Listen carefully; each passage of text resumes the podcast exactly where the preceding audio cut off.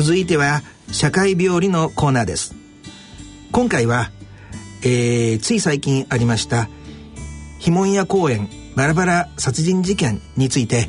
えー、お話ししてみたいと思います。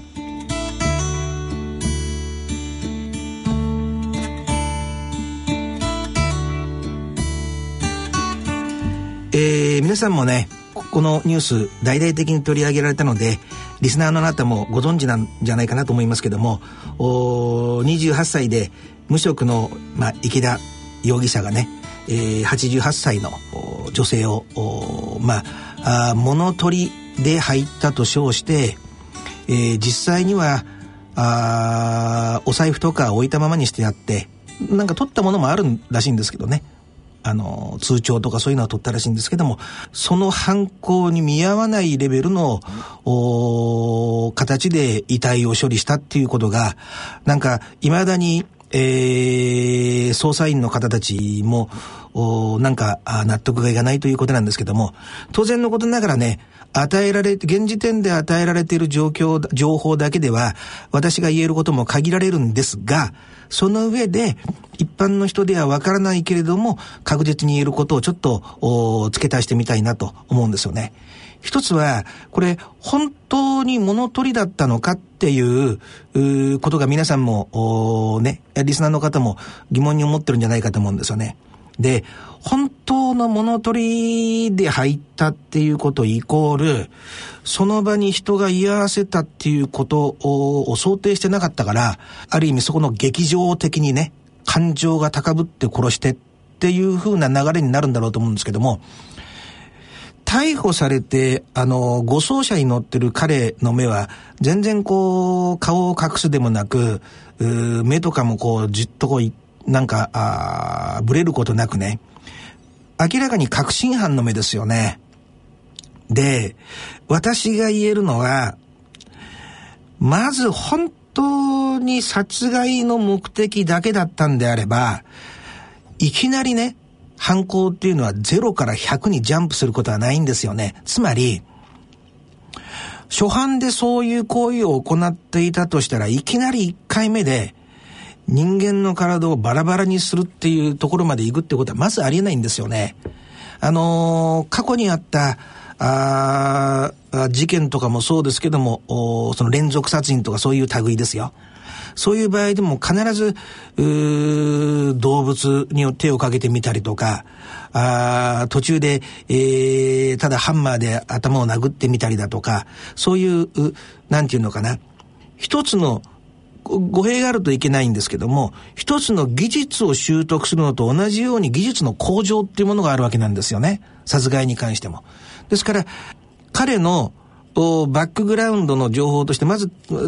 確かなのは、小学校の頃も中学校の頃もいじめを受けていたと。で、高校は、あいじめのせいかどうかはわかりませんけども、中退しているということから、かなり、えー、精神的に、不当なあ暴力ないし、そした圧力を受けていたっていうことは明らかなので、通常ね、えー、もし彼の頭の中に性的なもん、ね、何かそういう意図が隠れていたとしたら88歳っておかしいじゃないかって思う人いると思うんですけども、そんなことはないんですよね。私アメリカのそういう、う凶悪犯罪扱ってますよね。そうすると、ものすごく幼い方向に向かう人たちと、まあ、成熟した女性に向かう人たちと、年配の人ばっかりを狙うっていう性的な目的でね、そういう連続殺人もあるんですよね。それっていうのは、一般に的に言えば、母親とかそうしたものと、相手の被害者をダブらされてるっていうことなんですけども、えー、私が見る限りでは、そのいじめだけが原因かどうかはまだ定かではないですけども、そうした不当な圧力がかかった環境であったことから、そこに物取りだけではない何かがあったっていうことはまず間違いないって。それから2点目なんですけどね。前もお話ししたことがあって、あの、川崎の中学生の男子が、あまあ、命令されて、えー、海、あの、川だったかなで殺されちゃった事件がありましたよね。で、あれの時もそうなんですけど、いじめを受けてしまうっていうことは、あの、親御さんが意識しているしていないは別として、やはり、えー、親子関係で十分なコミュニケーションが取れていないっていうことが多いんですよね。で、あのー、ここは推論ですよ。あの、表に出ている情報が少ないのであれですけども、おお母親、お母さんが、えー、目黒に住むことにこだわっていたっていう、なんかそういう執着、物事に対する執着みたいなものがあるっていうところから、パターンを踏んで考えると、子供に対してもそういうふうに似たようなことが別の場面であったんじゃないかなと。ですから、あの、で、お父さんは癌で亡くなってるということで、これがまたね、すべてに対して結論的なことが言えなくて申し訳ないんだけども、男子男子、男の子っていうのは、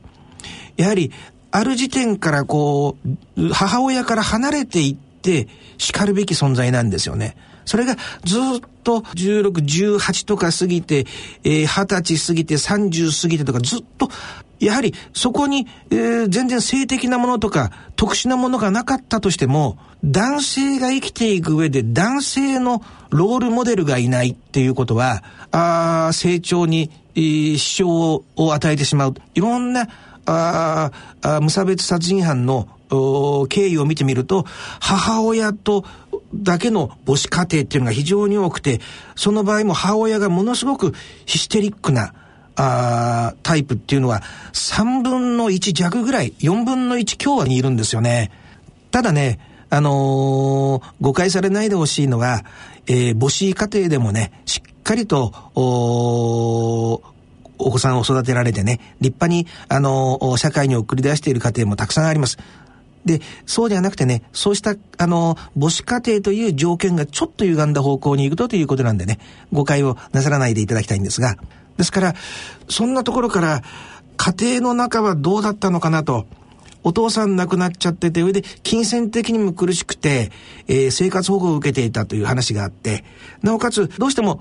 仕方ない部分もあるんですけども、感情的になってしまう部分があって、その中で密閉された家庭環境の中にいたっていうことがあるだろうと。それ自体があまり健全なあ結果を生み出さないっていうことは、過去のパターンから言える。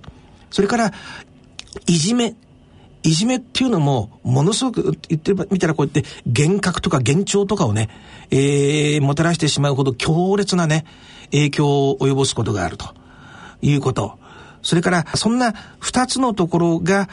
どうも護送車で送られていく時の容疑者のね、